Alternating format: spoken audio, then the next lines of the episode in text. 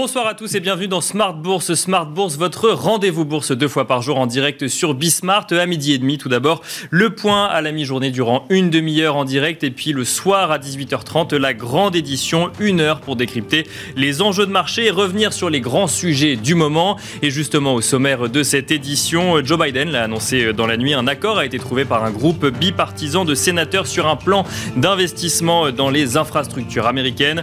Un plan euh, moins ambitieux qu'annoncé notamment sur le plan d'investissement dans les infrastructures dites humaines. Et c'est justement le reproche que lui font plusieurs démocrates. L'accord prévoit 579 milliards de dollars de nouvelles dépenses au niveau fédéral pour un total de 973 milliards de dollars d'investissement sur 5 ans, pouvant aller jusqu'à 1200 milliards de dollars sur 8 ans. Un accord qui se concentrera essentiellement sur les investissements dans le réseau électrique américain, le ferroviaire, mais aussi Internet haut débit, mais un accord qui doit encore être présenté au Congrès. Et aux États Toujours, les investisseurs ont également pu prendre connaissance de l'indice PCE des dépenses de consommation personnelle des ménages américains qui ressort conforme aux attentes. La hausse est de 3,4% dans sa version corps, c'est-à-dire hors dépenses d'alimentation et d'énergie. Nous reviendrons sur ce chiffre en plateau avec nos invités, notamment dans le contexte de marché actuel, avec le changement de ton de la Fed amorcé euh, la semaine dernière. Et puis, euh, dans la dernière partie de cette émission, dans, le, dans la leçon de trading, nous reviendrons sur le SRD, le service de règlement différé, et plus spécifiquement sur les défauts de couverture avec Christian Sanson, responsable des formations chez Bourse Direct. Voilà le CAC 40 qui clôture euh, ce soir en très euh, léger recul, mais qui gagne euh, à peu près 1% sur la semaine. On note que les indices américains sont en hausse actuellement, en tout cas en ce qui concerne le Dow Jones et le S&P 500, tandis que le Nasdaq recule légèrement, est en tout cas proche de l'équilibre. On en parlera également en plateau. Smart Bourse, c'est parti.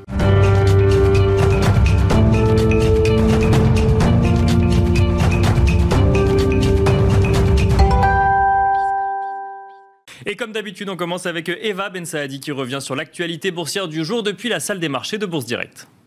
La bourse de Paris clôture dans le rouge ce soir. Le 440 termine ce vendredi en baisse de 0,2% pour s'établir à 6623 points.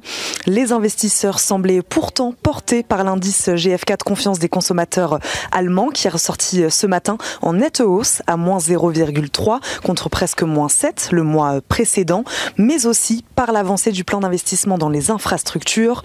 Le président américain Joe Biden a en effet annoncé hier jeudi la conclusion d'un accord bipartite au Sénat sur un plan de 1200 milliards de dollars sur 8 ans pour rénover les infrastructures. La publication des dépenses et revenus des ménages américains cet après-midi prend elle aussi finalement toutes les apparences d'un non-événement pour la bourse parisienne. Les dépenses de consommation ont augmenté de moins de 0,1% en mai par rapport au mois précédent aux États-Unis. D'après le département du commerce, une progression inférieure au consensus. Les revenus ont baissé de 2%, une baisse moins forte que celle anticipée en moyenne par les économistes. La composante la plus surveillée, la plus surveillée et qui rassure aujourd'hui, c'était l'indice des prix PCE qui s'est accru de 0,5% en mai pour s'établir à plus 3,9%. Enfin, la confiance des consommateurs américains s'améliore au mois de juin d'après l'indice de l'Université du Michigan qui s'établit à 85,5 après 82,9 le mois dernier.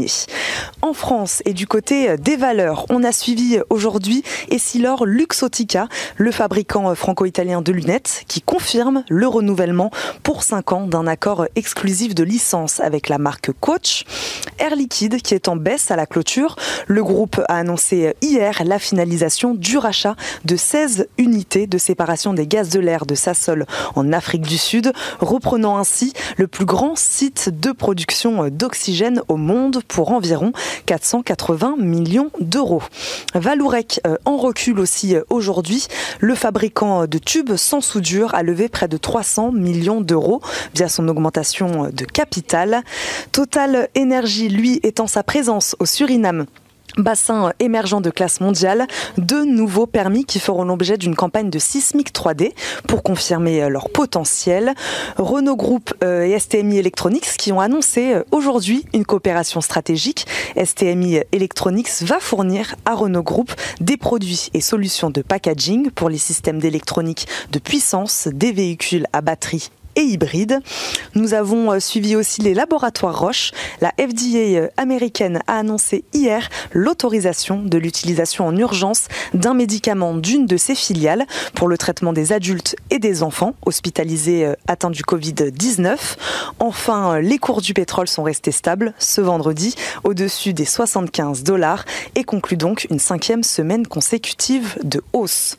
Début de semaine prochaine, plusieurs indicateurs importants attendent les investisseurs, surtout dans la journée de mardi. La confiance des consommateurs en France, en zone euro et aux États-Unis au mois de juin. Voilà, c'était Eva Ben Saadi depuis la salle des marchés donc de Bourse Direct. Eva Ben Saadi que vous retrouverez lundi à 9h55, à midi et demi, à 14h55 et à 18h30.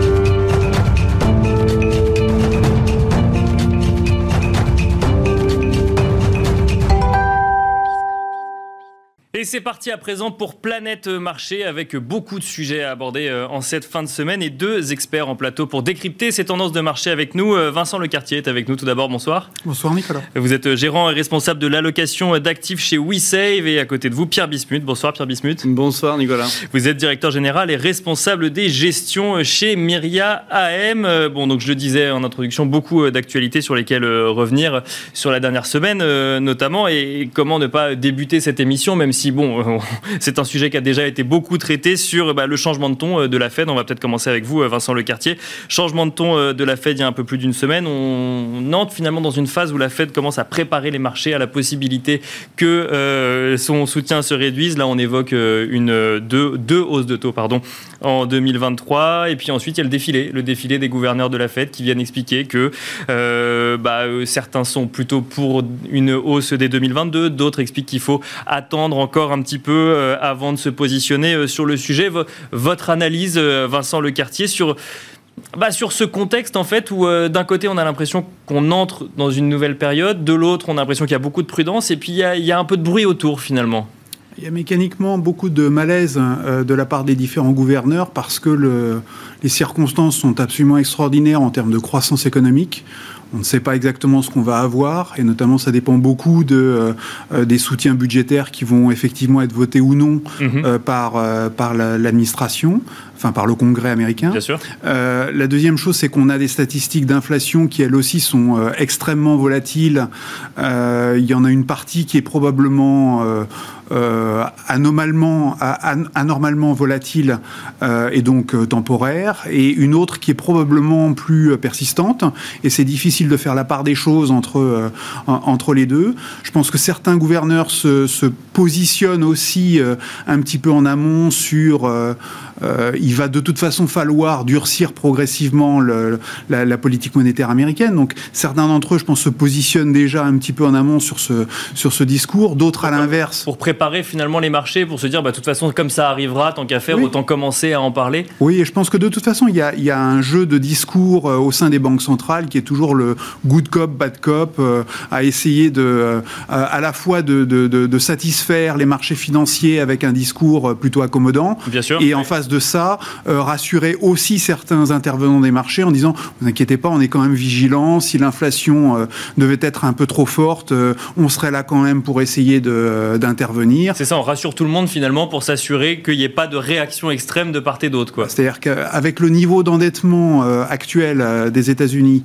avec la part des, des, émissions de dette hein, de l'État fédéral qui sont captées par la Fed, mhm. si jamais vous provoquez un petit peu trop de nervosité sur, euh, sur, le, sur, sur le niveau des rendements obligataires, euh, là, ça pourrait très vite déraper en, en, termes de structure de coûts pour l'État. Ça serait vite maîtrisé parce que la Fed est là. Par contre, pour les entreprises, et vous avez énormément d'entreprises en, en, en, démarrage de cycle comme ça qui sont encore euh, fragiles financièrement, vous ne pouvez pas vous permettre de laisser déraper trop vite la charge des intérêts des, des entreprises. Donc vous êtes obligé, pour le moment, d'avoir un discours très apaisé. Et de toute façon, l'inflation, c'est une bonne chose. Objectivement, c'est une bonne chose pour euh, à la fois les, euh, les, agents économiques endettés, parce que vous allégez la, la charge réelle de la dette, et, euh, et par ailleurs, même pour l'État, en dehors de la charge de la dette, hein, lorsque vous avez une augmentation des, des prix au bout du compte, ça veut dire que vous avez une base taxable Mhm. qui est plus importante. Donc c'est plutôt une bonne nouvelle pour les entreprises. Si vous avez la perspective d'augmenter vos prix, là aussi, ça vous donne envie d'investir. Donc derrière, il y a toute une dynamique favorable pour, euh, pour euh, relancer l'économie. Et même pour les ménages, si vous vous dites les prix vont augmenter, bah, j'ai intérêt à me dépêcher à consommer. Donc là, là On encore, peut, on peut le voir comme ça, effectivement, parce qu'on on pourrait aussi, effectivement, bah, il y a tout un débat sur l'inflation, et puis après, on, on entendra Pierre Bismuth peut-être sur ce, sur ce contexte général avant de venir réellement sur l'inflation, mais on peut voir ça, effectivement, si on sait que les prix vont monter, autant, autant acheter tout de suite, ou se dire peut-être que euh, l'impact sur le ménage américain de la hausse des prix, ce sera qu'il ne consommera plus du tout si jamais les prix montent trop. À condition de ne pas avoir de hausse de salaire. C'est là, Ouais, que se pose- la et c'est là que se corrélation. pose la question du décalage potentiel entre euh, les hausses de prix et les hausses de salaire. Est-ce que les hausses de salaire sont satisfaisantes? Est-ce qu'elles sont bien réparties? On voit très bien aux États-Unis que vous avez une partie de la population qui a vu ses salaires très très bien se comporter euh, l'année dernière et encore cette année. Par contre, vous en avez une autre qui elle euh, a souffert et heureusement que l'État était là euh, pour amener des, des- des chèques très régulièrement parce que sinon ça aurait, ça aurait posé des, des véritables problèmes. Alors on va rentrer effectivement sur- dans, dans ces deux piliers, hein, l'emploi et, et l'inflation, juste avant Pierre Bismuth, bah, sur ce contexte un petit peu euh, particulier, on essaye de prendre du recul, on commence à en avoir un petit peu, ça fait un peu, à peu près une semaine et demie euh, que euh, les marchés et euh, les, les analystes et les gouverneurs de la Fed réagissent donc à ce changement de ton. Euh, on ne parle pas encore de tapering, mais on évoque euh, une- donc une possibilité de remonter des taux. Comment est-ce que vous voyez euh, finalement ce, ce contexte actuel? Alors nous, euh, chez Myriam, on pense que c'est plutôt une très bonne nouvelle. Ce... Alors, est-ce que c'est vraiment un changement de ton Je suis pas sûr. D'accord C'est plus une évolution naturelle qui fait qu'on a subi une récession extrêmement forte en 2020, en 2020 absolument, et en 2021, on sort de la pandémie, on est assez sûr que la vaccination fonctionne bien, l'économie se- s'ouvre à nouveau, Mhm. et on dit, ben, en fait, on va commencer à envisager de normaliser Oui, c'est ça, on- notre on pèse politique ces mots, monétaire. effectivement. Ouais, c'est vraiment quand même très très pesé. Et puis on va euh, envisager 0,5 de hausse des taux en deux fois en 2023. Moi, je trouve que justement, ça donne une perspective quand même de soulagement. On se dit, bah, on va pas avoir les États-Unis qui vont entamer une politique de taux négatif comme en Europe. On n'a pas du tout les mêmes dynamiques. Et c'est pour ça, à mon avis, que les, euh, les marchés ont plutôt très très bien réagi. C'est qu'on a eu des, euh, des taux d'inflation élevés. Mhm. Finalement, on- les banquiers centraux ont dit ça va probablement être temporaire. Et c'est vrai qu'il y a un effet de base qui est monstrueux. Et normalement, on devrait encore avoir un chiffre en juin qui va être très élevé. Et ensuite, on devrait voir un taux d'inflation annuel qui se calme progressivement. Puisque il y a un an, en fait, le pétrole était entre 0 et 20 dollars. Et, euh, Il est à maintenant, 76 ce 60, soir, effectivement. voilà, donc en fait, on est quand même. euh, c'est plutôt une bonne nouvelle, d'autant plus que le prix du pétrole, on n'a pas franchement d'analyse poussée chez nous. Mais en tout cas, la dynamique des prix nous donne le sentiment du marché sur la croissance future. Donc, on a des banquiers centraux qui sont plutôt accompagnants euh, dans, ce, que, pense le marché. Donc, un prix du pétrole qui dit on va avoir une croissance plutôt robuste euh, dans le futur. Des banquiers centraux qui disent bon, on a de l'inflation transitoire, mais on va quand même en- entamer une stratégie de sortie de, de crise. Et on sait que la Fed est quand même extrêmement accommodante depuis justement euh, ce que Vincent disait, le, le, le tapering. C'est que le tapering était une erreur de communication Euh, qui a été extrêmement mal perçue. Et en fait, les banquiers centraux sont plutôt forts et ils apprennent de leurs erreurs. Et on voit bien que cette fois-ci, en disant on va commencer à normaliser la politique monétaire, ben, le marché l'a très très bien pris. Il y a Et pas le eu- marché l'avait anticipé ou l'a très bien pris? Parce que oui, effectivement, on pouvait se douter que ça allait arriver. Après, on attendait. a- moi, j'ai quand même cette question sur le timing. C'est euh, on, quand, on commentait euh, les marchés financiers, on avait quand même l'impression que ça, serait- ça arriverait fin août à Jackson Hole, que euh, d'ici là, on avait presque pris l'habitude que de toute façon, à chaque euh, petite euh, inquiétude des marchés, la Fed disait vous en faites pas, pour l'instant, on est là et on sera là quoi qu'il arrive. Et puis là, d'un coup, on commence à changer de ton. On se dit tiens, euh, est-ce que c'est en prévision d'autres choses euh, à Jackson Hole? Est-ce que c'est on est un peu pris de Est-ce que la Fed a été un peu pris de court en disant bah, finalement l'inflation a trop progressé? Franchement, pour vous répondre, je pense que Jackson Hole au mois d'août, c'est quand même pas le timing parfait pour les annonces. C'est vraiment beaucoup mieux que ça soit mi-juin. D'accord. Mi-juin. Avant l'été, avant Voilà. qu'on parte en mais vacances. bah, exactement, mais tout le monde est là.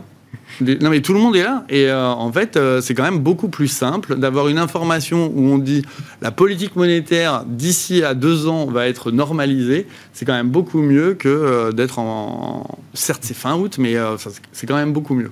Vincent Le Quartier, je vous vois sourire également sur sur le timing. Vous partagez l'avis de Pierre Bismuth sur oui, sur le timing, oui. Oui et non, sauf que en, fait pour moi cette année est un petit peu particulière parce que le budget américain n'est pas n'est pas bouclé. On ne sait pas exactement quelle est euh, l'ampleur de ce qui va être euh, relancé. Bien sûr. Donc on, a, on a bien l'idée qu'il va y avoir euh, probablement 1000 à 1200 milliards sur les infrastructures. Est-ce qu'il y aura en parallèle un deuxième plan beaucoup plus social réclamé par, par l'aile démocrate mhm. et pour lequel il faudrait faire un passage en force? Donc on n'a on pas aujourd'hui exactement l'ampleur de l'enveloppe et le rythme auquel... on entend des, démocrates dire que bon, bah, de toute façon, ça c'est pour le plan d'infrastructure de 1200 milliards et puis pour le, la santé, l'éducation, ils commencent à dire bon, on fera sans les républicains s'il faut. Exactement, exactement. Pour moi, c'est bel et bien comme ça que, que, que, ça va finir. C'est-à-dire que le, le, premier plan euh, se fait sans impôt. Euh, et là, du coup, on est, on est capable de trouver un consensus démocrate-républicain. Bien sûr. Le deuxième, par contre... Enfin, sans nouvel impôt, parce qu'il sera quand même financé par l'impôt. Sans nouvel impôt. contrôle, finalement. Sans nouvel impôt, ou, sans, ou en tout cas sans nouvel impôt sur les entreprises. Oui, là, bien sûr. Apparemment, les républicains sont, euh, bloqueraient complètement le, euh, un, passage de ce type-là. Par contre, sur le reste, les soutiens qui sont beaucoup plus sociaux, beaucoup plus politiques, là, par contre, il est probable qu'il faille trouver des financements par l'impôt. Mhm. Et là, je pense que les démocrates hein, feront un passage en force et se débrouilleront tout seuls euh, avec le Congrès pour essayer d'obtenir euh, cette, cette, deuxième tranche. Donc aujourd'hui, les marchés ne connaissent pas exactement l'enveloppe de ce qui va être envoyé sur, euh, sur, les, sur, le, sur l'économie américaine et à quel rythme ça va être ensuite fragmenté. Est-ce que c'est sur 5 ans, sur 10 ans? On ne sait pas. Mhm. Tous ces éléments, on ne les connaît pas.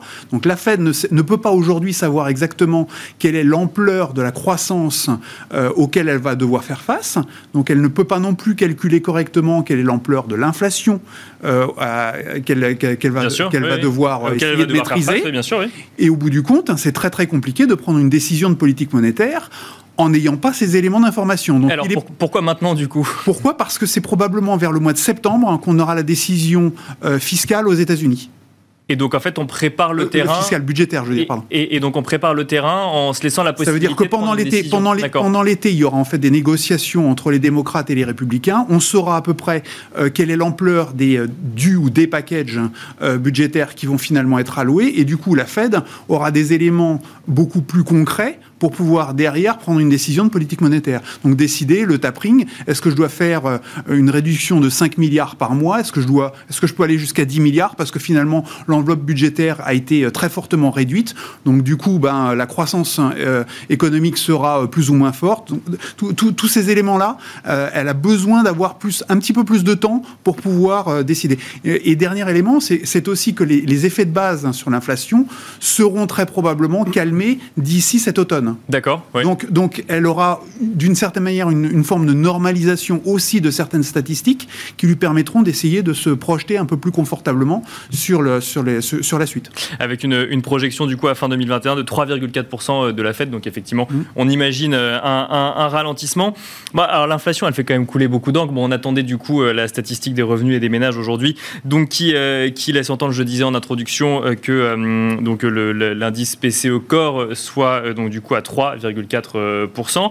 Euh, le débat, c'est est-ce que c'est durable? Est-ce que c'est transitoire? Est-ce que c'est durable et transitoire? Euh, je disais tout à l'heure que selon Bank of America, on, devrait rester sur une, inflation élevée durant 2 à 4 ans. Alors le élevé n'était pas précisé, mais euh, donc oui, et chacun, chacun effectivement peut, peut y voir ce qu'il veut, mais euh, Pierre Bismuth, cette inflation, c'est vrai que bah, euh, Vincent nous le disait tout à l'heure, et peut-être partagez-vous cet avis, peut-être pas, un peu, d'inflation finalement, c'est pas si mal de ce, que vous nous disiez, mais il y a quand même ce sujet, premier sujet, c'est euh, est-ce que c'est le seul indicateur que la Fed doit regarder? Bah, Jérôme Powell l'a rappelé en début de semaine, non, attention, on ne regarde pas que ça, et deuxième, deuxième indicateur, est-ce que c'est si transitoire que ça, alors que ça fait plusieurs mois qu'on nous dit que c'est transitoire, mais que le transitoire s'allonge un petit peu?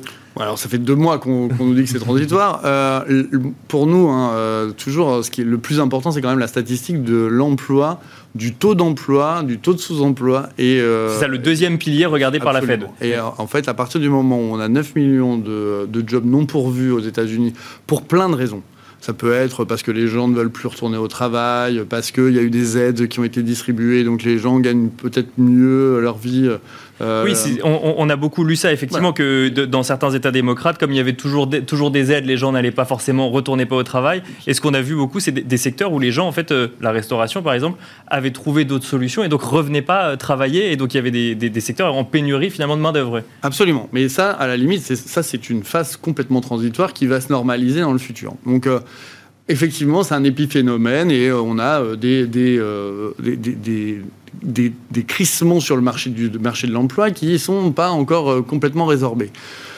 Il faut non, pas non plus oublier que pour susciter de l'inflation, c'est quand même compliqué. Il y a qu'à voir le Japon. Quoi. Le mhm. Japon, euh, ça fait 30 ans qu'il essaye d'avoir de l'inflation. Si les États-Unis ont un taux d'inflation à 3 euh, avec des taux à 1,5, des taux longs à 1,5, je ne suis pas sûr qu'on soit véritablement en danger. Le marché obligataire, en fait, croit pas forcément à cette euh, statistique d'inflation très haute et, euh, et, pense véritablement que ça va être transitoire. D'accord. On verra quel, quel sera l'état de la croissance normalisée, donc en, probablement en 2022, quand on sera totalement, enfin j'espère, sorti de cette pandémie. on peut l'espérer, oui. Et que, que euh, on, aura finalement des, des, gens complètement vaccinés et qu'on on pourra mettre ça derrière nous et qu'on reviendra à un niveau normal de, de croissance économique. Pour l'instant, on a des marchés actions qui pensent que la Fed sera toujours là et on a en plus deux piliers, ce qui est quand même assez nouveau, hein, euh, d'avoir une politique monétaire extrêmement accommodante et une politique budgétaire où c'est euh, quand même open bar. C'est euh, franchement assez nouveau. Bien sûr, On se souvient tous en Europe que ça n'a pas toujours été comme ça, notamment en 2011 avec le resserrement budgétaire sur la Grèce. Là, on a quand même une Fed, enfin des États-Unis, comme d'habitude, leader hein, sur la, politique monétaire et la politique budgétaire. On a complètement suivi par l'Europe, ce qui est quand même euh, une nouveauté. Hein. Bien sûr. Donc, franchement, il y a un certain nombre de pays membres à mettre d'accord. Moi, moi, je pense franchement que pour le moment, euh, sans vouloir faire d'angélisme, on a une, sorte de marché watteux où mhm. euh, les actions sont plutôt très rassurées à la fois au niveau budgétaire, au niveau, au niveau monétaire, et des, des marchés obligataires qui se normalisent, mais en se disant, bon, euh, à voir quand même si cette inflation va, va bouger. On a vu un pic d'inflation anticipé qui finalement commence à rebaisser et à revenir tranquillement bah, dans les marges de manœuvre de la Fed. Oui, c'est ça. le marché est au diapason. Le, si on prend le, le 10 ans euh, américain, bon, en fait, sur les premières anticipations d'inflation, il grimpait. Là, la, la, Fed donne son anticipation d'inflation, donc 3,4% euh, sur à fin 2021, et commence à parler d'une de, de, hausse de taux. Finalement, le marché, le, le 10 ans américain, bah, et le a reculé. Et le break-even recule. on est au-dessus de 2,5 et on est passé à 2,4. Et là, je regardais avant l'émission le, 10 ans américain. Ouais, on est, quoi à 1,53 On a un petit sursaut, effectivement, parce qu'il y a une statistique d'inflation. Et puis, euh, et, pas plus. Vincent Le Quartier, bah, même question. Du coup, on a déjà un peu parlé de l'inflation. Mais euh, c'est un non-sujet aujourd'hui, ce durable transitoire. C'est euh, c'est intégré par les marchés. C'est finalement, c'est pas là où il faut se focaliser. Il faut regarder plus l'emploi. Au risque de me répéter, pour moi, c'est le, le principal sujet. C'est avant tout l'ampleur de la relance budgétaire qui est, qui est faite. C'est ça, euh, effectivement. Il, suffit de voir, il suffit de voir le, le, plan sur les infrastructures. Au départ, on devait, on devait faire un plan de 2250 milliards. Là, finalement, ça sera entre 1000 et, 1200 milliards. On se souvient des effets d'annonce successifs. Donc on, divise, donc on divise quasiment par deux l'ampleur du plan de soutien. Donc si vous divisez par deux derrière l'ampleur de la croissance économique américaine, vous divisez aussi par deux l'ampleur de l'inflation. De, donc à 1,50, j'exagère, c'est peut-être pas suffisant. Il faut peut-être monter jusqu'à 2 ou 2,50 au, au, au, bout au bout du cycle de remontée du, du, du 10 ans américain. Mais euh, il n'y a pas de stress particulier pour, euh, pour un gérant obligataire, pour moi, à ce niveau-là, si effectivement l'ampleur des soutiens est finalement beaucoup plus modeste. Par ailleurs, les, euh, les, les pays émergents aujourd'hui sont euh, dans des situations quand même assez complexes. Euh, grosso modo, ils n'ont pas de vaccin euh, aujourd'hui, pour, pour, ainsi dire. On voit bien que ça provoque derrière énormément de friction au niveau des productions internationales. Donc, est-ce que l'économie est aussi puissante que ce qu'on peut espérer? Peut-être. Hein. C'est clair qu'il y a de la consommation de rattrapage, de vengeance. D'accord. Ce que vous de dire, c'est qu'il y, a de l'accélération, effectivement, mais est-ce que c'est solide derrière? Pour moi, il y, a il y, a beaucoup de choses. C'est pas un mirage quand même il, y a beaucoup, il y a beaucoup d'incertitudes, en fait, encore aujourd'hui, sur l'ampleur de la croissance. Moi, je ne suis pas certain que euh, les, les 7% que, euh, que beaucoup de gens imaginent pour, le, pour la croissance américaine, je ne suis pas certain qu'ils soient acquis. Simplement parce que si vous manque des euh, semi-conducteurs pour produire des voitures, bah, il y a tout un pan de l'activité américaine qui, vous avez beau envie de, de produire, bah, vous ne pouvez pas produire parce que vous n'avez pas ce qu'il faut. Et puis, et du coup, c'est des, prévisions qui sont faites sur ce côté transitoire. Donc, on parle de l'inflation transitoire, mais également euh, des pénuries euh, de, semi-conducteurs ou, euh, ou autres de certaines matières premières, qui elles aussi seraient transitoires. Est-ce que vous, là où ce que vous nous dites, c'est attention, le transitoire peut durer un petit peu et ça peut avoir des conséquences sur les prévisions de, les prévisions de croissance. Il ne faut pas, il faut pas non plus complètement écarter l'hypothèse d'un peu de stagflation, mhm. c'est-à-dire d'avoir en réalité une croissance qui ne soit pas qui, soit toujours forte, mais qui ne soit pas forcément à la hauteur des espérances, et une inflation qui soit peut-être un peu plus durable. Donc les marchés, je pense qu'il va, il va falloir faire, faire attention à beaucoup de paramètres, et, en tout cas surtout ne pas euh, surestimer la croissance. Moi, je reste très optimiste sur les, sur les, sur les actifs offensifs, donc euh, matières premières, actions. Je pense que le cycle est, est positif, mais par contre, il faut, il faut peut-être pas être hyper agressif. Et c'est peut-être là où je pense que les marchés obligataires ont un, temps d'avance par rapport au, au marché d'actions, qui est de dire, oui, mais peut-être que la croissance n'est pas aussi puissante euh, à la fois cette année, parce qu'il y, y, a des blocages techniques qui font qu'on ne peut pas euh, produire autant qu'on aimerait. Bien sûr. Euh, les, les, les, les, gens dans les services ne, ne, viennent pas travailler autant qu'on pourrait l'espérer. Donc là aussi, ça fait une, moindre activité que ce qu'on pouvait imaginer. Et sur le long terme, si vous n'avez pas les plans de soutien aussi forts que vous pouviez l'espérer, bah là aussi, vous, vous avez une croissance euh, sur la durée qui ne sera pas forcément euh, très très euh, très puissante. Donc les marchés obligataires pour moi aujourd'hui ont peut-être cette vue qui est de dire finalement la croissance elle, elle est peut-être pas aussi puissante que ça. pour les actions, c'est pas un problème. En, début de cycle, c'est absolument pas un problème. Vous pouvez rester exposé. Justement, les marchés actions, là, pour le coup, bah, peu importe ce qui se passe, ça continue, ça continue à grimper. La question, c'est à quelle, à quelle vitesse ça grimpe. Et là, je regardais par exemple sur, sur le mois. Alors, on n'est pas encore à la fin du mois de juin, il reste quelques jours, mais bon, globalement 3% pour le CAC 40 sur le mois, le S&P 500 2%, le Nasdaq, on nous avait on, effectivement un petit peu expliqué qu'il y avait une rotation sectorielle et qu'on sortait euh, des euh, valeurs de croissance ou des techs. Là, euh, sur les actions, tout va bien hein, pour l'instant, Vincent Lecartier. La rotation sur le Nasdaq, vous l'aviez déjà eu le trimestre précédent, exactement mhm. au même moment. C'est-à-dire que dans la période précédant les publications de résultats, vous avez très probablement pour les valeurs industrielles cycliques, vous avez probablement des doutes hein, sur leur valorisation, sur leur capacité à délivrer, euh, à la fois d'abord à produire. Une fois mhm. encore, vous avez des, euh, euh, des problèmes de, de à, vous fournir en, un certain nombre de produits. Donc déjà, à, ce niveau-là, les, entreprises cycliques peuvent, peuvent avoir des problèmes au niveau des, dans, la phase de publication et, derrière dans la phase de rassurer le marché sur les perspectives. Donc vous faites quoi? Vous voulez rester exposé sur les marchés actions? Euh, vous dites les, euh, les, les technos n'ont rien fait. D'habitude, elles ont euh, une, croissance de 20, 30, 40% régulièrement.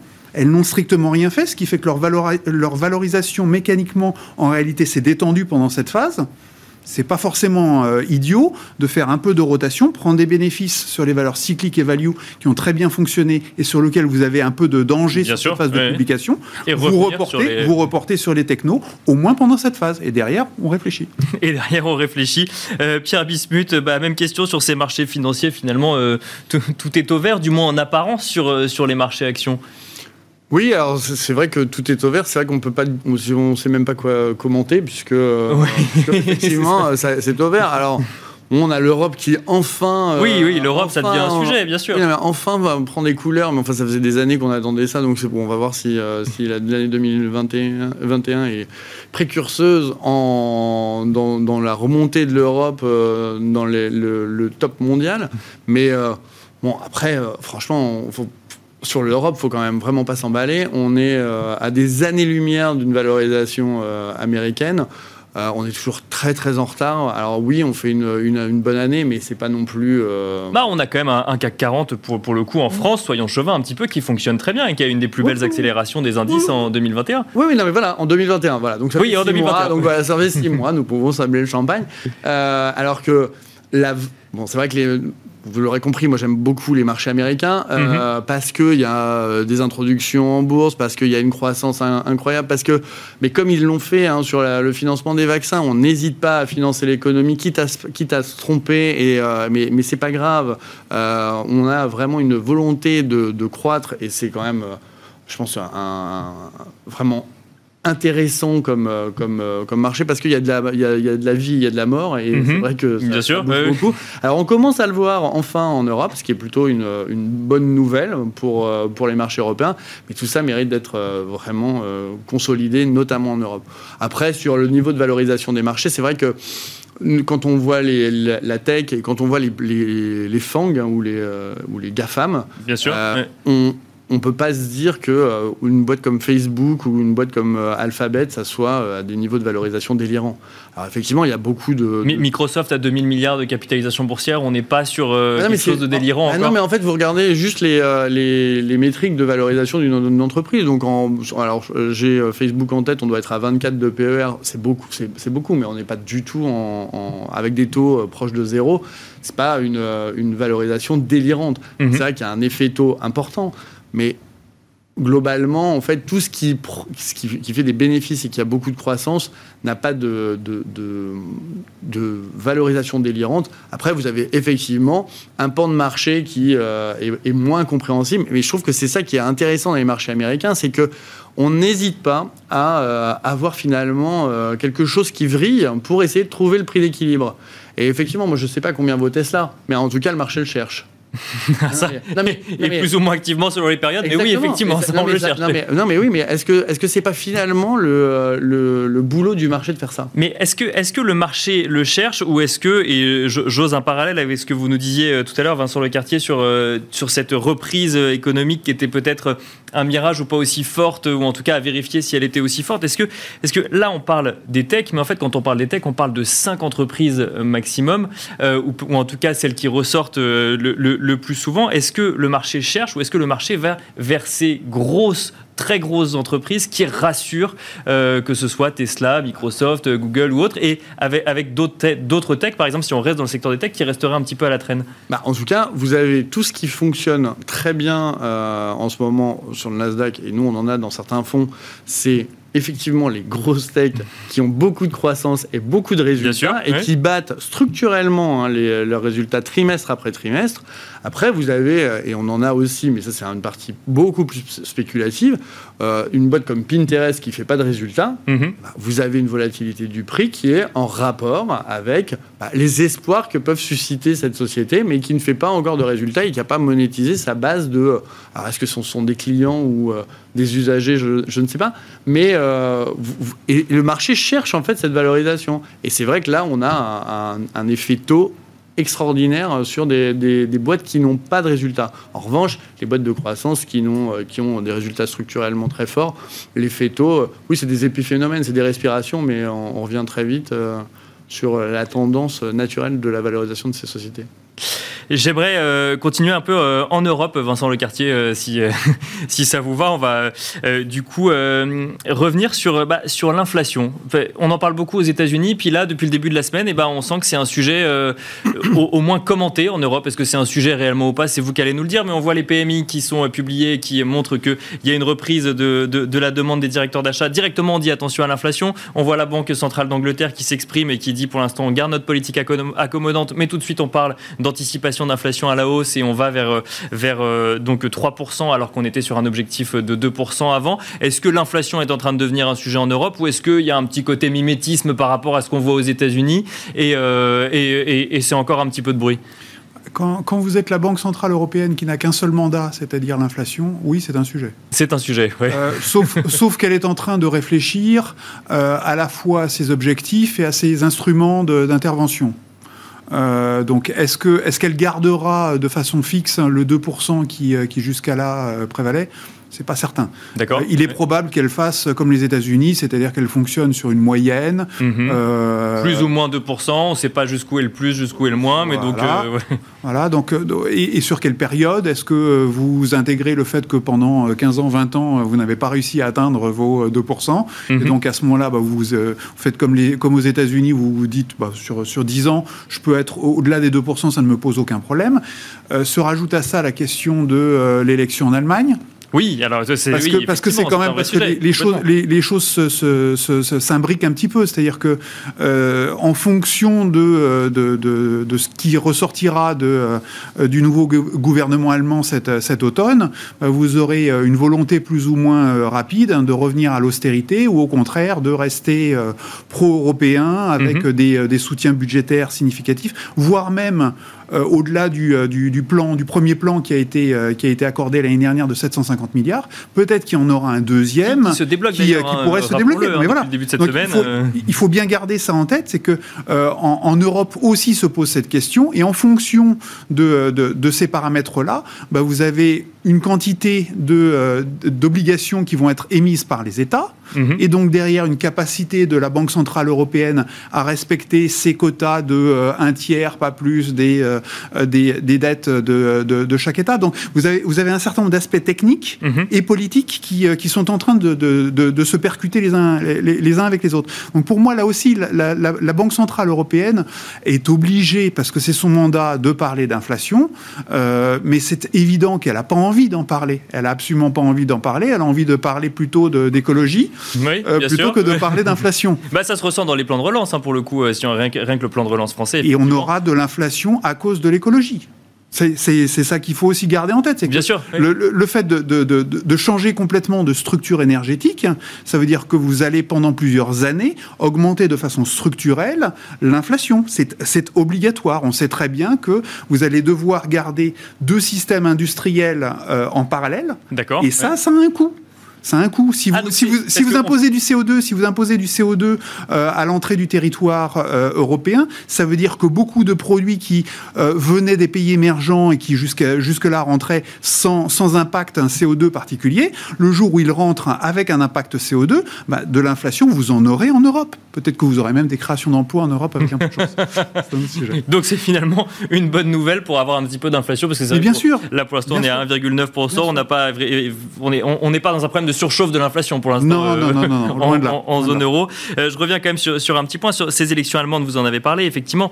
Euh, bon, alors on ne sait pas encore qui sera élu, mais on sait quand même que si Angela Merkel remet, enfin, laisse la place, le, le, programme, en tout cas de, la CDU, a été, a été publié. On sait qu'ils vont devoir composer avec les Verts et on, sent que les Allemands sont quand même un peu plus orthodoxes. Par exemple, le pacte de stabilité européen qui avait été un petit peu laissé sur le côté. Là, ils ont plutôt tendance à dire il va falloir qu'on y revienne et qu'on y revienne assez vite.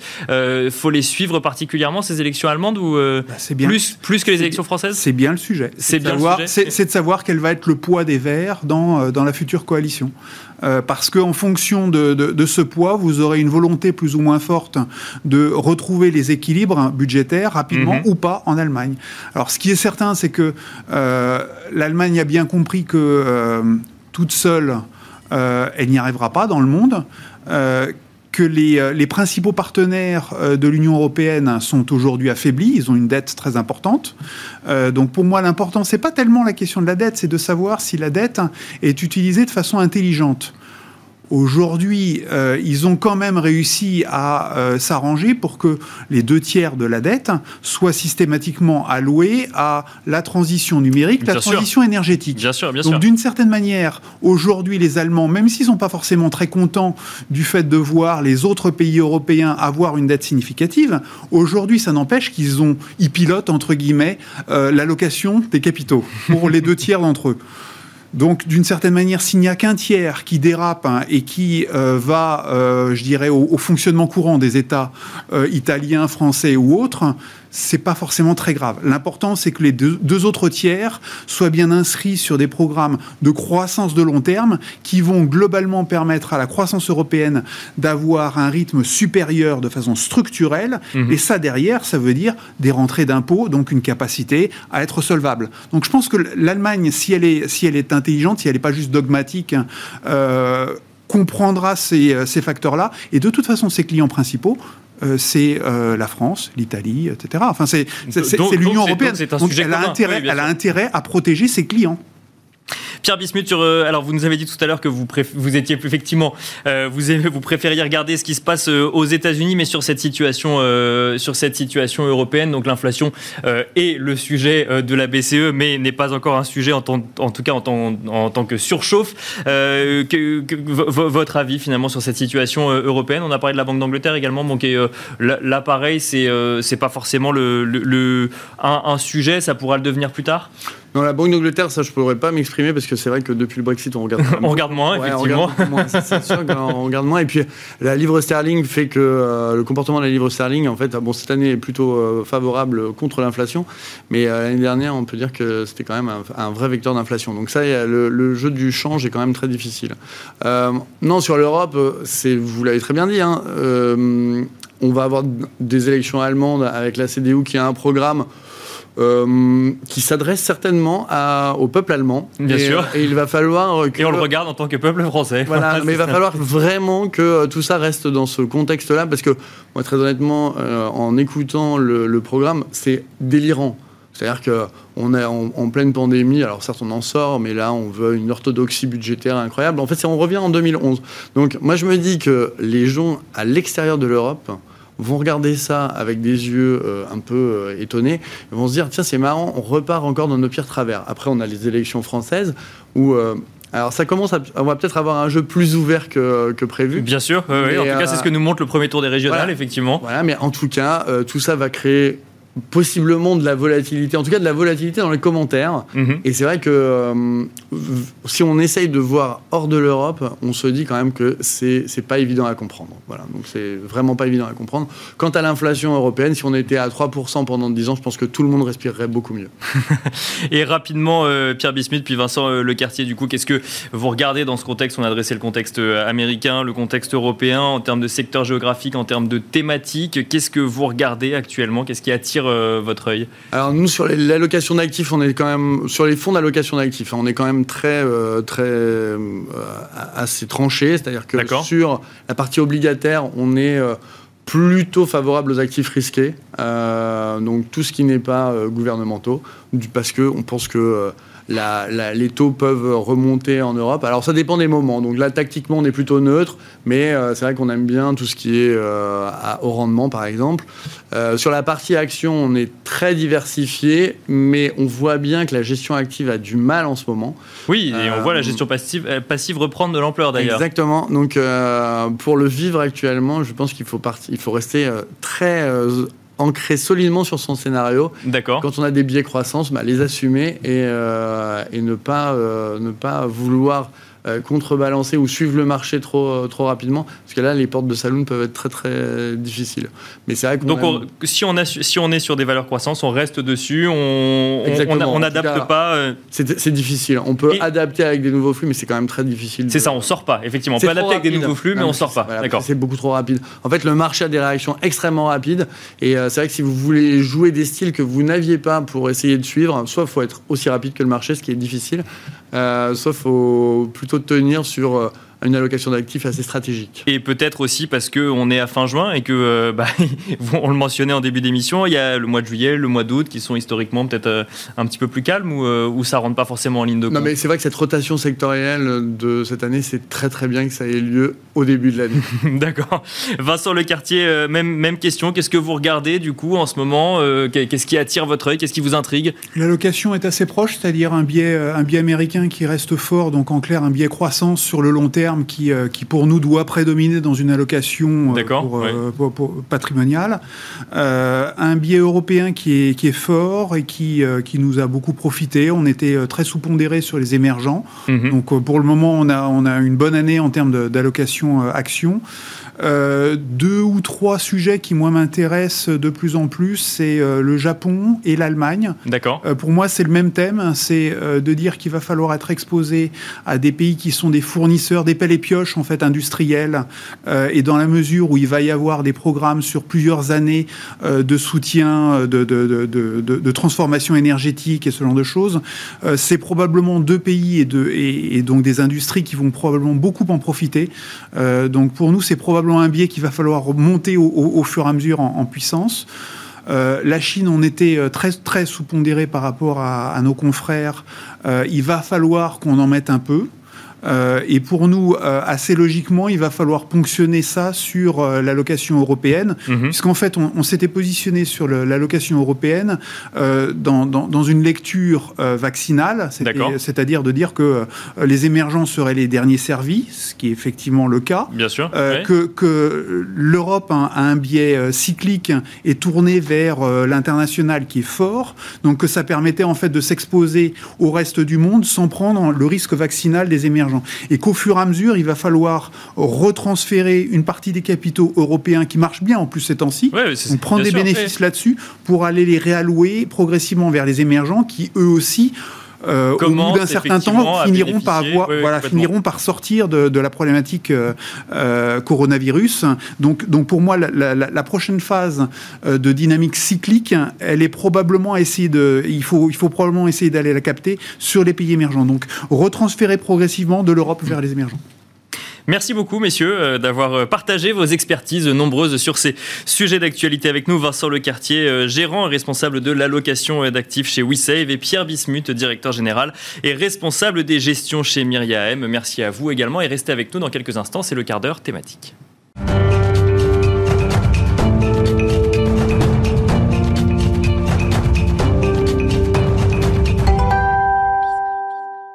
Et c'est parti pour le dernier quart d'heure de Smart Bourse, la leçon de trading, où on retrouve Christian Sanson, responsable des formations chez Bourse Direct. Bonsoir Christian Sanson. Bonsoir Nicolas. Alors c'est la euh, troisième hein, leçon d'une d'une série, d'une série sur le SRD. Dans, euh, dans les épisodes précédents, vous avez défini bah, ce que c'est que le SRD, hein, le service de règlement différé. Vous avez parlé de son fonctionnement et aujourd'hui, on va euh, aborder un aspect bien spécifique, le défaut de couverture. Mais avant ça, peut-être rappeler un petit peu ce qui s'est dit la dernière fois et revenir notamment sur bah, sur, cette notion de liquidation Ben oui, parce qu'en fait, aujourd'hui, c'est la liquidation. Hein, D'accord. Les quatrièmes jours ouvrés avant la fin du mois. Ça tombe bien. Donc, c'est la liquidation, c'est aujourd'hui. C'est-à-dire que les, personnes qui avaient encore des positions jusqu'à ce soir 17h35 devaient donner leurs instructions, bien sûr, par, par, notre, par notre outil, pour savoir s'ils voulaient reporter un petit peu leur position sur le mois suivant. D'accord. Par exemple, pour les acheteurs, lever les titres. Alors attention, on peut lever les titres, ça veut dire qu'on devient propriétaire, mais pour les valeurs qui sont éligibles, notamment celles du compartiment A, mhm. on est assujetti à la TTF. Voilà. Donc le fameux leasing avec option d'achat dont vous, dont vous parliez la dernière fois. C'est leasing avec option d'achat. Et donc par défaut, par contre, toutes les positions sont reportées sur le mois suivant, que ce soit des positions acheteuses ou des positions vendeuses à Si on ne se prononce pas, c'est reporté automatiquement au mois Automatiquement, c'est pas comme sur les marchés du futur, par exemple, où là, le contrat expire, on n'a plus de position. Là, par défaut, c'est reporté. Alors attention, il y a aussi des frais de report, bien évidemment, mhm. qui ne sont pas donné, mais c'est comme ça, c'est la loi. Euh, par défaut, toutes les positions sont reportées. D'accord, ok. Donc aujourd'hui, c'est vrai que euh, y a. Alors le SRD, en fait, comme je l'ai dit dans la première euh, dans la première leçon, on donne un levier au client qui peut aller de 1, donc pas de levier, à 5. D'accord. Euh, et donc souvent les gens ils disent bon ben c'est bien parce que maintenant j'ai du cash, donc je vais pouvoir acheter à crédit. Bien sûr. Au lieu de au lieu de dépenser, je sais pas moi 20, ou 20 000 euros sur Air Liquide, je peux très bien l'acheter à crédit et on va bloquer qu'une petite partie. Mais du coup, comme on leur donne du cash avec ce fameux levier, mhm. ils ont tendance à mettre tous les œufs dans le même panier. D'accord. Et c'est là où ça commence à devenir très dangereux. Donc c'est pas la bonne stratégie Non, le SRD, c'est plutôt pour laisser traîner des limites à l'achat, des limites pour alléger ses positions, des limites pour, se, pour stopper, ça sert, ça, ça sert à ça, l'encours, l'engagement, comme on appelle.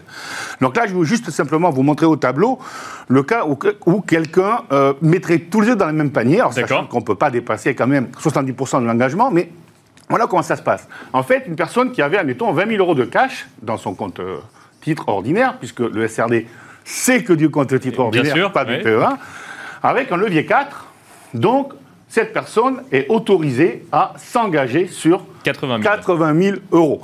C'est comme si on avait, vous aviez un découvert autorisé de, de 60 000 euros. Voilà, c'est ça.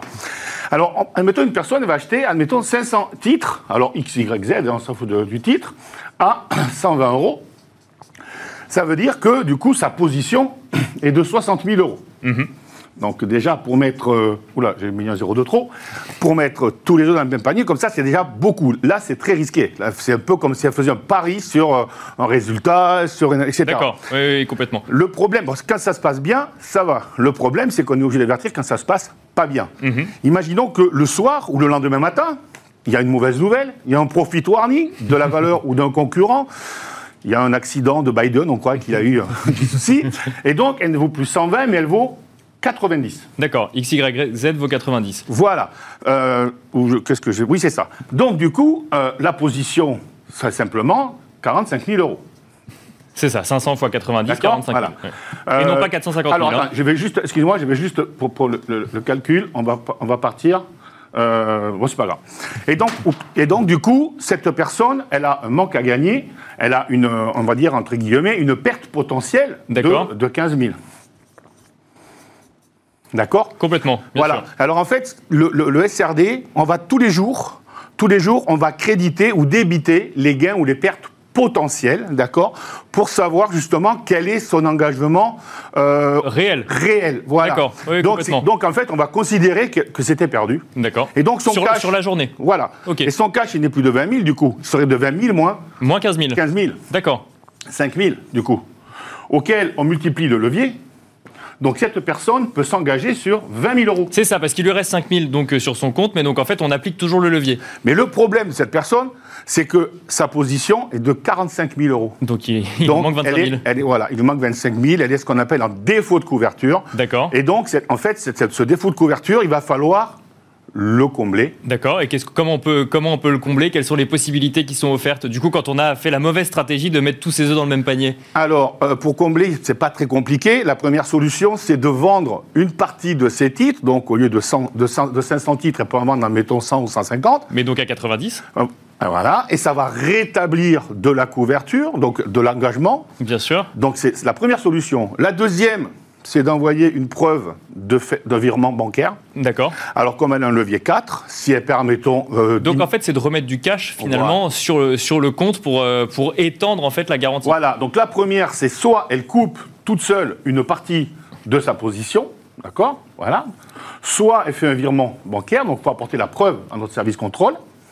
Alors la dernière solution, elle est un petit peu plus théorique, parce que moi personnellement, je ne l'ai jamais vue, enfin moi je ne l'ai jamais fait, en tout cas, en tout cas D'accord. c'est on apporte des titres, voilà. On apporte des titres, c'est-à-dire qu'on apporte des actions qu'on pourrait euh, détenir ailleurs et qui viennent en fait. euh, Parce qu'en fait, bon, là j'ai pris simplement du cash. Oui, mais on a- mais on n'a si pas on effectivement- Avait, voilà, si on avait, admettons, 10 000 euros de titres, vous voyez, on- on- le levier, on le divise par deux. Donc les titres, ils servent aussi de garantie. Donc, en fait, 10 fois 4, ça fait 40. Donc, en fait, j'aurais eu 20 000 euros de plus, vous voyez, et donc j'aurais un engagement de 100 000. Donc, en apportant la moitié de la perte en titres, ça comble aussi, le, entre guillemets, le- l'engagement. Voilà. Et donc on peut apporter des titres, n'importe quel titre, parce qu'après ensuite ce qu'on va regarder c'est la valeur du titre en question pour calculer le- l'effet de levier. Oui, alors par contre, je rappelle quelque chose que je dis dans la première émission, c'est qu'une valeur ne peut pas euh, servir de garantie pour une position SRD. D'accord. Donc oui. si, si, admettons, j'ai acheté là de l'air liquide et que j'avais sous dossier de l'air liquide, D'accord, on ne ne peut pas, se couvrir avec la même valeur. On ne peut pas couvrir avec, avec la même valeur. Voilà. Et si jamais vous n'avez pas, ou le client n'a pas ou coupé ou envoyé la preuve de virement, dans ces cas-là, le surlendemain, on a, dans 24 heures, Bourse Direct va couper une partie de la Automatiquement. Donc on vient en fait fi- finalement à la première, euh, à la première, C'est pour euh, éviter, la voilà, première parce qu'en fait, voilà, le problème, il est là, c'est qu'en fait, quand on met vraiment une trop grosse position sur la même valeur, et bien du coup, on est euh, en danger. Quand ça se passe bien, tant mieux, parce que s'il avait sûr, gagné, oui. ça augmente le cash, et donc du coup, il aurait plus de- d'engagement. Mais si ça se passe mal, qu'il y a un profit warning, ou comme il y avait Volkswagen qui avait triché, et le lendemain matin, la valeur, elle perdait 20%, Mhm. euh, dans ces cas-là, ça se passe vraiment pas bien. Ça, c'est le pire des scénarios, mais si jamais on a euh, plusieurs, euh, enfin des œufs dans plusieurs paniers, justement, est-ce que là, pareil, euh, il faut que quand on est sur un défaut de couverture, il faut pouvoir agir de la même manière et couper une partie C'est exactement pas. En fait, on regarde l'engagement global. D'accord, C'est en fait le cash que vous avez plus tous les titres que vous avez. bien sûr. Et on, on multiplie le levier pour le cash et on le divise par deux pour les titres, tout simplement. Il y a des obligations aussi c'est le tiers, mais bon. Et donc, au bout d'un moment, voilà, c'est faut éviter cet engagement de couverture. Donc, faut éviter, alors, de vraiment, comme on dit, mettre tous dans le même panier. Alors, quand je, je dis aux gens, si vous voulez commencer à faire du SRD, rien ne vous empêche de commencer à acheter à découvert et vendre à découvert avec vos 20 000 euros, donc un levier 1. Bien sûr. Si vous voyez que ça fonctionne, on fait un levier 2. Oui, on n'est pas obligé de commencer tout de suite avec un Non, gros non, levier, oui, bien sûr. non, mais, non, mais les gens, ils, ont, ils, veulent avoir beaucoup de Ah leviers bah, parce qu'ils veulent aller sur les devises, le- ils veulent aller sur les devises, sur les futurs, sur les options d'ailleurs. Sur les, op- sur les futurs, vous n'avez pas 24 heures pour régulariser. On vous envoie trois mails et dès que le client est en défaut de couverture, à l'issue de ces trois mails, il a 30 minutes Bien sûr. pour, oui. Pour se déboucler. Oui, donc ou- c'est- vraiment quand même des. euh, Enfin, d'ailleurs, vous le disiez effectivement dans la première euh, dans la première leçon, c'est quelque chose qui s'adresse à des investisseurs avertis qui sont qui suivent ça de manière très régulière. Ben, L'avantage du SRD, c'est peut- pour certaines valeurs, on peut faire aussi bien la hausse sans Mhm. apporter le cash, et aussi, si vous pensez que euh, Tesla, enfin Tesla on peut pas, mais je sais pas, Air Liquide, BNP, Bien sûr, elles sont ouais. bien montées, LVMH, Kering, elles vont, elles vont baisser. Rien n'empêche de profiter de cette baisse, et la seule façon de faire, c'est la vente à découvert que j'expliquais la dernière fois. Donc c'est vendre d'abord acheter en- ensuite. Mhm. Si on achète en dessous, on a gagné. Si on achète malheureusement au-dessus, on a perdu. Mais c'est vrai que c'est plutôt pour des gens qui font du day trading ou du swing trading sur quelques jours, quelques semaines. Les hedge funds, ils font ça sur, sur pas mal de périodes.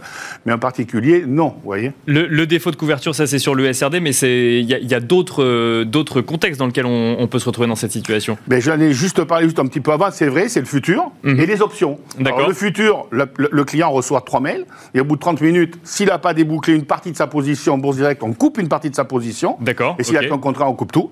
Sur les options, euh, s'il a un défaut de couverture le matin à 9h, il a jusqu'à 15h pour euh, enlever ça, pour- voilà, pour, pour euh, agir, ouais, pour ça. agir.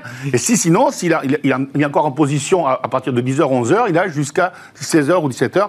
Donc ça dépend vraiment euh, voilà, des, des marchés. Attention sur les CFD, puisqu'il y a beaucoup de gens qui veulent aller sur les CFD pour faire du bitcoin, du, Bien sûr, etc., ouais, de, de l'euro-dollar. C'est instantané. Dès que la personne est en défaut de couverture, la machine, je ne citerai pas les noms des brokers qui font des CFD, euh, elle coupe tout de suite. D'accord. Ouais, donc c'est vraiment on, on revient sur cette idée que c'est quelque chose qu'il faut suivre de manière très Parce régulière qu'il y a pour du levier, parce que c'est dangereux. Plus c'est dangereux, plus il y a de levier, plus il faut être alerte et, et bien maîtriser quand même le sujet.